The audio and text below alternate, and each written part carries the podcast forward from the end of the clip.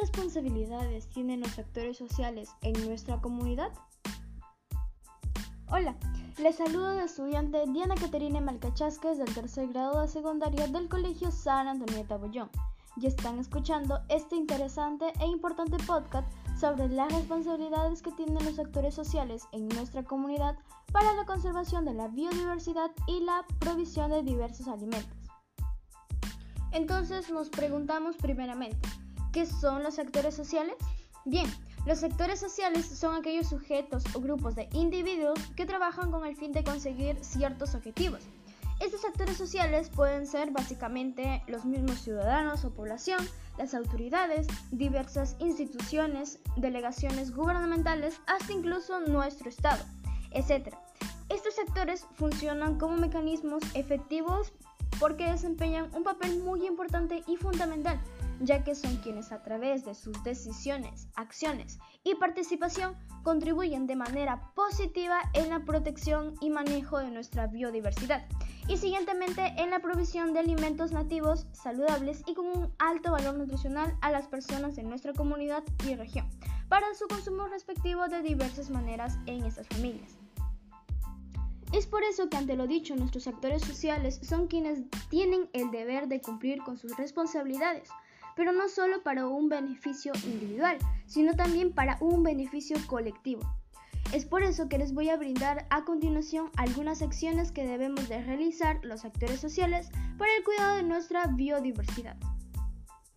2.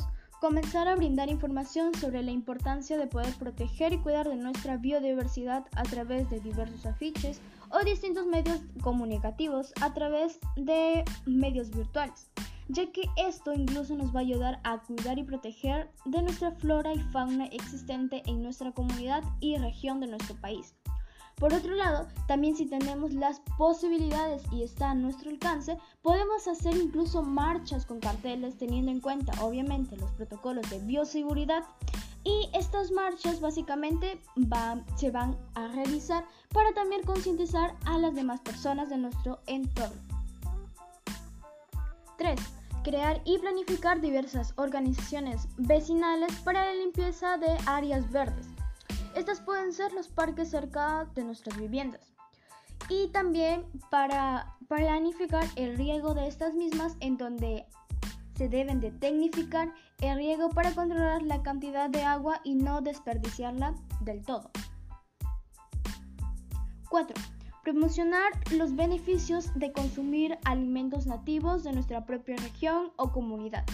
Y nuestra última acción o quinta acción sería incrementar la productividad de huertos y cultivos netamente sostenibles. Así que ya sabemos todas y todos, sin importar nuestra edad, somos responsables del cuidado de nuestra biodiversidad a través de nuestras acciones sin más que decir, me despido cordialmente de ustedes y agradezco por su atención. Muchas gracias. Nos estaremos viendo en un siguiente podcast.